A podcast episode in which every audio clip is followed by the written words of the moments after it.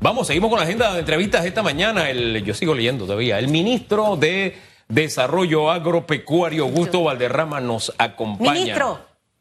Señor Buenos ministro. días, Susan. Los dientes, los dientes, enseñen los dientes. Tío, don Hugo Famanía, buenos días, se les saluda y se les aprecia y quiere. La sonrisa. Sonría. Exacto, ya. Epa. Que Dios los ama, como decía en otro programa. Sonría que Dios los ama. Oiga, Mire, sonría. e- Esa historia. Me dice mi, mi marido a veces, sonríe, que tú eres todo, pero te ves bonita sonriendo.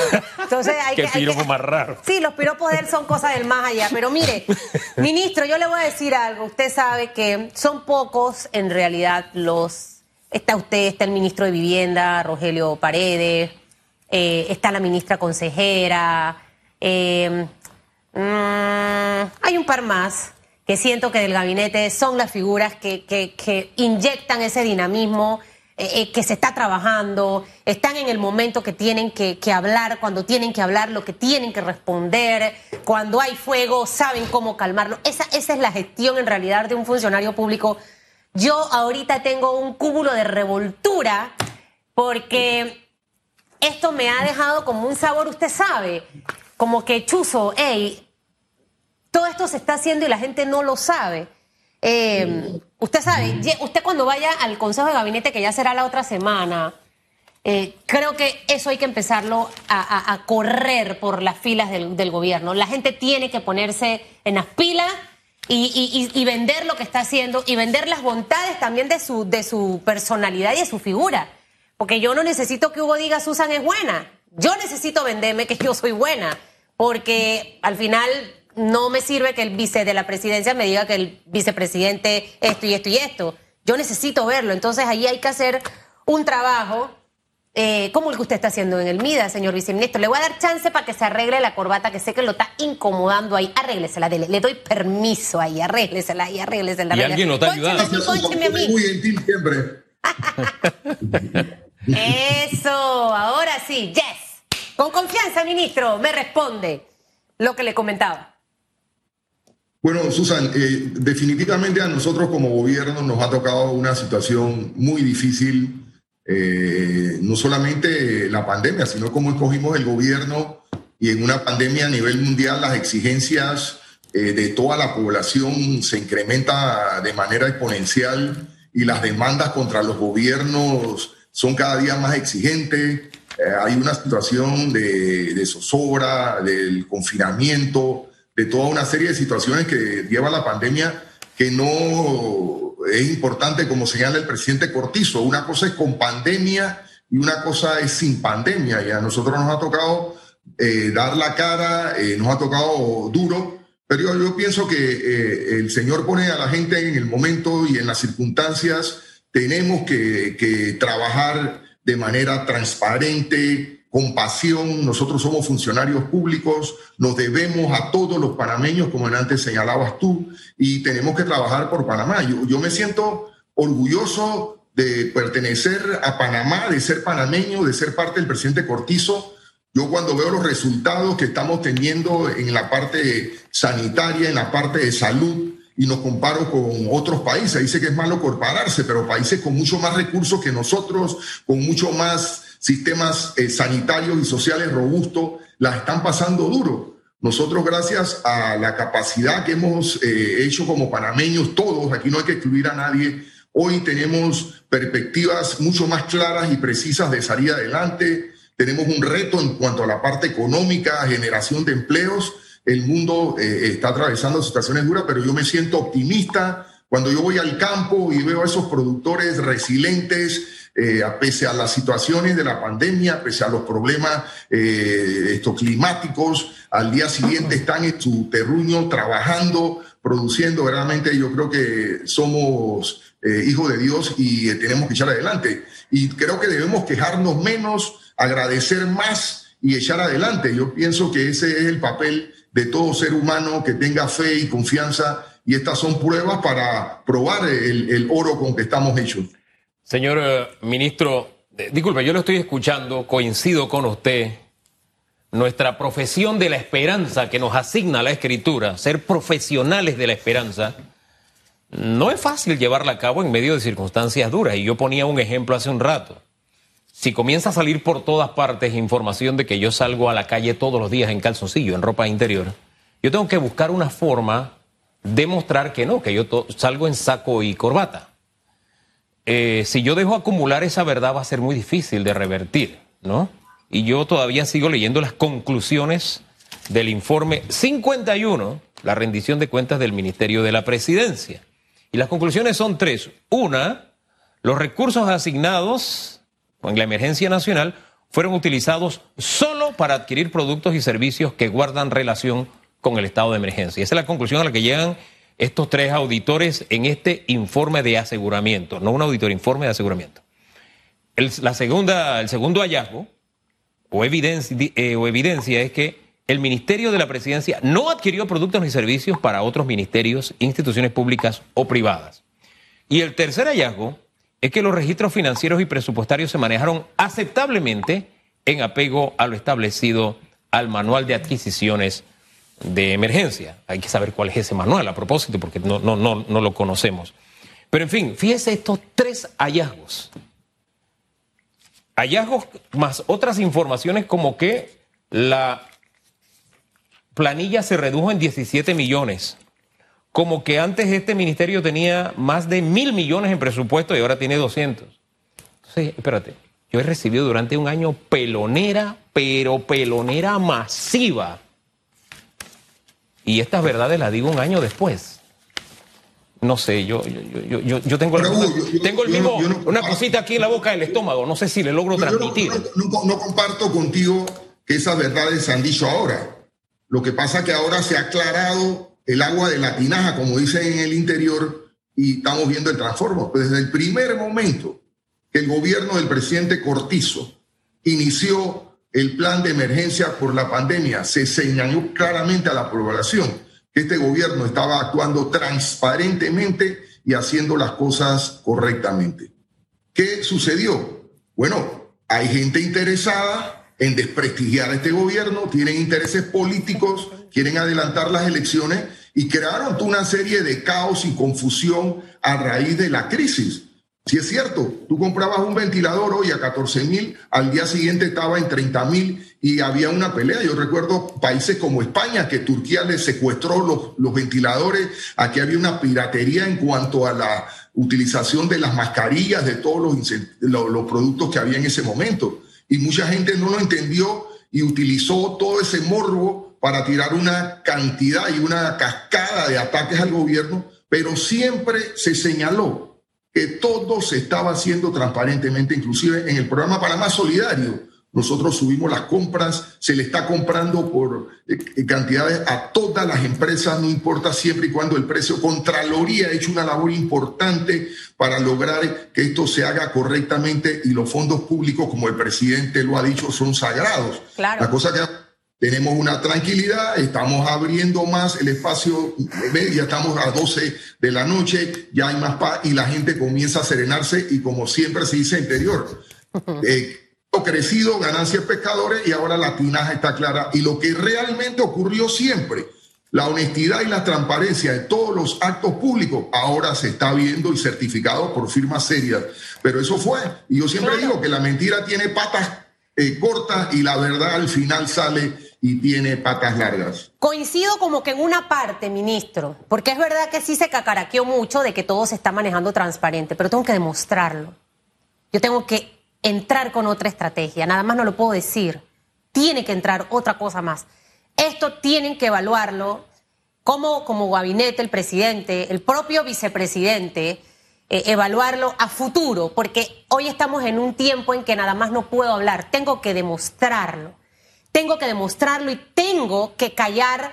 Como digo yo, a mí me gusta que la gente que trabaja conmigo cuando comete un error le digo, la próxima vez me callas la boca. Me encanta que me callen la boca que lo hagan bien, porque yo dije, wow, es bien. Entonces, eso en este momento lo necesitamos. Panamá necesita esa tranquilidad social y psicológica que ha sido golpeada no solo por el COVID, sino por los malos intereses de este país. Yo voy a dejar el informe porque yo quiero hablar. Espérese, espérese, espérese. Yo, quiero hablar de la carne, porque si no. No, no, no, no quiero hablar de la carne, quiero cerrar este tema un segundito. Ok, dele, pues, ¿Qué dele. ¿Qué pasa? Efectivamente, nosotros creo que no tenemos, yo creo que muchos panameños tenemos que ver las noticias internacionales, lo que está pasando fuera del mundo. Aquí hay un grupo interesado en echarle la culpa de la pandemia a Nito Cortizo y a su gobierno, lo que es totalmente absurdo e irresponsable y maléfico. Hay una pandemia mundial, cuando nosotros vemos países como Alemania en una situación tan dura, el caso que está recibiendo una explosión social fuerte, Brasil, el caso de Argentina, ahora el caso de Uruguay. Nosotros, los panameños, a veces somos los peores eh, defensores de, Panamá. Hoy Panamá se vende al mundo como un ejemplo del manejo de la pandemia. Duélala a quien le duele, acéptelo o no lo acepte. Yo tengo que ser claro y bien específico en esto. Panamá hoy es un modelo internacional del manejo de la pandemia, tanto en la parte de salud como en la parte eh, de la parte social. Nosotros, en un año y prácticamente dos meses de pandemia, pese a las limitaciones económicas, que somos un país que no tenemos banca central, que no tenemos esto, mecanismo eh, de, orden esto, eh, monetario para defender la crisis, con la ayuda del, del, ministro Alexander y su equipo económico, hemos podido paliar la crisis, hemos podido conseguir los fondos y aquí nos critican si hacemos y si no hacemos igual. Porque esta manera la única forma de poder subsistir es endeudándose y manteniendo la paz social. Y en este año, con los programas Panamá Solidario, que ha sido un programa premiado a nivel mundial por las organizaciones internacionales, y mantener la paz social en este país y estar recuperándonos hoy al nivel que nos estamos recuperando en la parte económica, hay que ponerle un gancho al manejo del presidente Cortizo y de todos los panameños de esta pandemia. Y de ahí debemos comenzar. Porque aquí lo que es importante es criticar y criticar y mucha gente vive de la crítica solamente y no aporta una sola idea positiva. Yo creo que este es el momento de actuar y como dice el presidente, trabajo mata lengua. Sí, el tema es que no todos tienen esa imagen suya, se lo digo de verdad, eh, de una manera constructiva. Y entiendo el tema de las críticas porque hay muchas, pero eso lo mato e-, ese informe los miércoles, yo me acabo de desayunar del informe. O sea, tengo que ser sincera, ministro. Los detalles que están aquí en este librito, tan importantes. Y obviamente le digo una cosa, el tema de Panamá Solidario, eh, siento que ha sido un programa que no ha recibido las críticas que ha recibido el señor José Gabriel con las compras. O sea, hay una separación para que usted vea. Cuando hubo el tema de los puercos, que la cabeza, que la cosa, ustedes salieron a aclarar y ese tema se calmó y se mató la mala intención. Pero con el resto de los temas, a mi juicio muy personal, siento que ahí hubo deficiencias en comunicarle a la población lo que se está haciendo para que la gente por sí sola viera. Ojalá cambien el método porque estos temas los vamos a seguir viendo. El tema de la transparencia es importante. Si usted lo hace en el MIDA, si lo hace en otras instituciones, debe replicarse también en las otras. Y, definitivamente para poder explotar la imagen positiva que creo que tiene el señor José Gabriel Carrizo, porque no soy yo, no lo conozco, no soy su amiga, y a mí me ha, me ha de verdad impactado la manera en la que lo han golpeado por un año entero, eh, injustamente en muchas ocasiones, y esta era la arma fundamental para todas las semanas estar dando el detalle, el detalle de todo. Creo que ahí hay un aprendizaje que hay que revisar porque al final siempre hay oportunidades de mejoras. Y ojalá que eso de repente se lo puedan eh, llevar y el propio presidente revisarlo. Él sabrá, él sabrá la decisión que vaya a tomar con respecto a la forma de divulgar las cosas para que la población en general pueda estar enterada. Mire, el MIDA en toda la pandemia ha trabajado. O sea, nadie puede decir nunca el MIDA dejó de trabajar. La comida, comprando los, los productos a los productores, trabajando en el mejoramiento para que podamos exportar y por eso quiero hablar de la carne, eh, para ya cerrar el tema del informe. Hemos trabajado tanto que hemos exportado muchos de nuestros productos y en medio de la pandemia, y eso es bueno, el café. Ahora la carne nuestra va para los Estados Unidos, ministro. Y, quiero hablar también de esas cosas buenas. Bueno, sí, mira, eh, nosotros eh, como país considero tenemos grandes posibilidades y tenemos un sistema importante que es el sistema logístico, el canal de Panamá, el centro bancario. Para mí la complementariedad está en ese sistema junto con el sector agropecuario, el área rural y crear inversiones importantes en la parte social, en el área rural. No puede ser que el 80% del PIB esté en las ciudades de Panamá y Colón donde un sector que se agota y que no genera empleo, sí riqueza, pero los empleos cada día son menores debido a que hay tecnología de punta. Vemos el caso de Colón. Colón ni siquiera el canal ni Zona Libre ha podido resolucionar el problema de Colón, va a solucionar el problema del resto del país. En las inversiones en el sector agropecuario, en el sector industrial, en el sector agroindustrial es importante. En ese sentido, nosotros estamos tratando en esta pandemia, por instrucción del presidente Cortizo, uno, defender el sector agropecuario no puede ser que el sector agropecuario sea la cenicienta y que el, agro sea eh, símbolo de pobreza y de miseria. Tenemos que hacer el agro de productores exitosos, empresarios exitosos que hagan dinero, que inviertan y generen empleo. Y esa es la primera responsabilidad de este gobierno con una política agropecuaria clara y definida a favor de la producción nacional y los, y los productos sensitivos. En ese sentido, nosotros tenemos 38 años que no exportamos carne a los Estados Unidos. Por el a vivo siempre que hay que matarlo, tenemos que desaparecer de todas las licias de tramposos que aparecemos, tenemos que cambiar nuestra imagen de país y todos tenemos que trabajar en eso para poder que se nos vea como un país respetable a nivel mundial. Nosotros perdimos esa oportunidad por estar haciendo viveza con los Estados Unidos y nos quitaron el permiso hace 38 años de exportar. Bueno, esos 38 años, en los diferentes gobiernos han tratado de hacer esfuerzos, echan para atrás. Hay un famoso laboratorio de toxicología que nunca se hizo. Estamos mandando personal a Estados Unidos, vienen y al final del día, en 38 años no se ha hecho nada. Ahora, con la decisión del presidente Cortizo que nos pidió, antes de ser ministro designado, que trabajáramos duramente con el gobierno de Estados Unidos y la embajada para lograr nuevamente ese permiso de Panamá de exportación de carnes eh, tenemos que decirle a la población que hemos hecho un gran esfuerzo.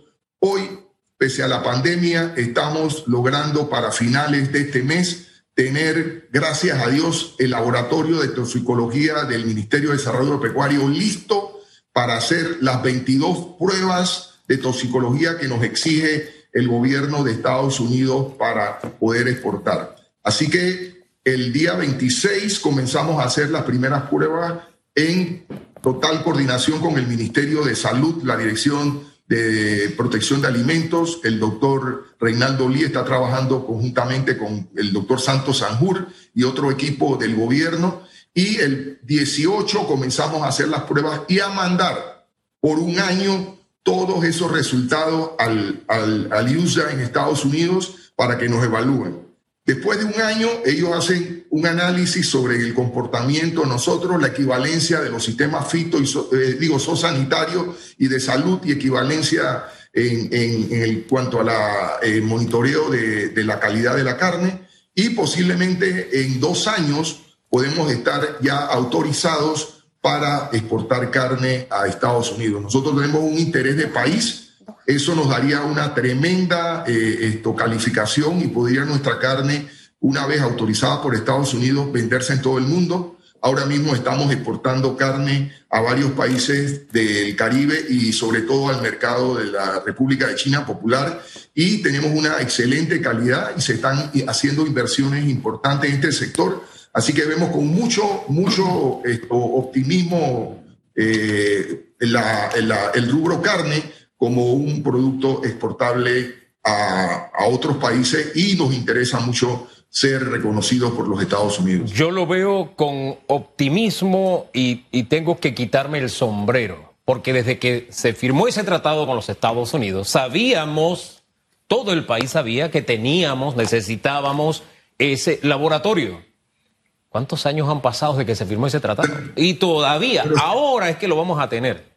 Y el camino que queda, usted dice dos años, y Dios quiera que sea en dos años y que nos esforcemos porque sea en dos años.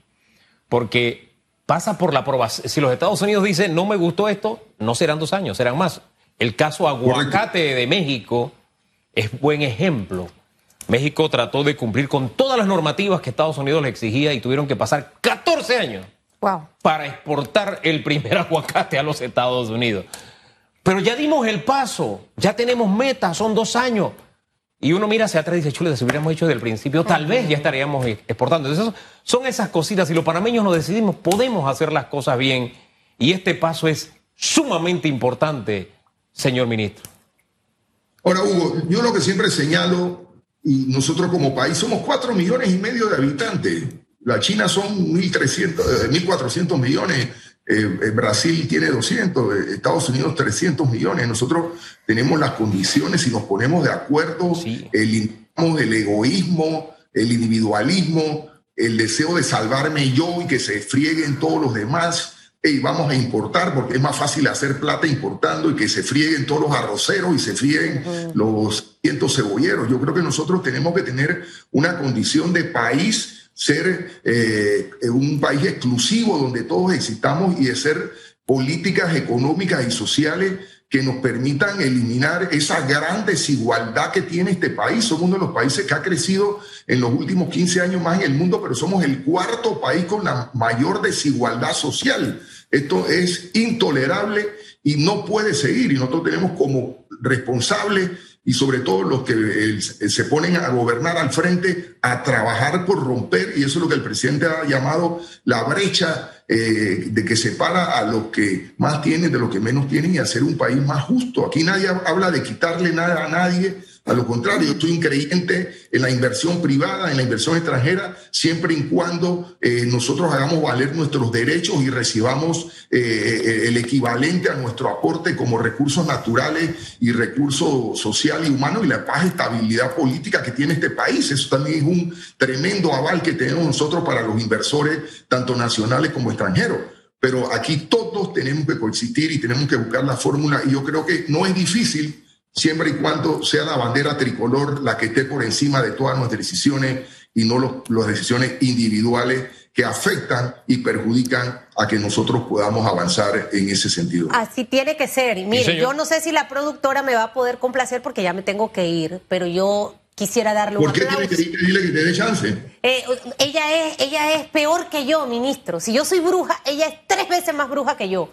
Un aplauso por ese tema de la carne. Mire, yo tengo 44, es decir que desde hace 38 años, wow. Mire, esas son las cosas, ministro, que hablan del trabajo que uno está haciendo. Y de verdad que esas cosas hay que aplaudirlas. Que la carne panameña esté en el Caribe, wow. Que la carne panameña esté en China, eso es wow.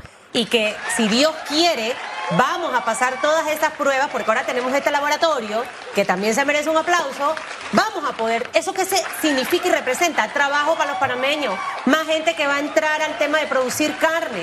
Entonces, de eso se trata. Hay que, hay que, hay que, hay que contagiar a la gente de las cosas buenas que uno hace para que el país esté en esa vibra, ministro. Yo quiero que usted se lleve eso. Usted ya de por sí es así como yo. Nos gusta trabajar, nos gusta estar allí, allí, que nos vean, que nos vean eh, trabajando, porque eso es lo que contagia a la gente. Wow, yo, yo quiero ser así como, como ella, como Hugo, como el ministro.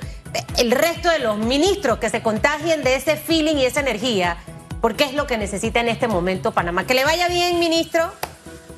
Un abrazo, Susan, eh, Elizabeth, amigo Hugo, y vamos adelante. Y yo pienso que lo importante es serlo y parecerlo. Así que me alegra mucho que el informe del vicepresidente haya salido como la realidad ha sido.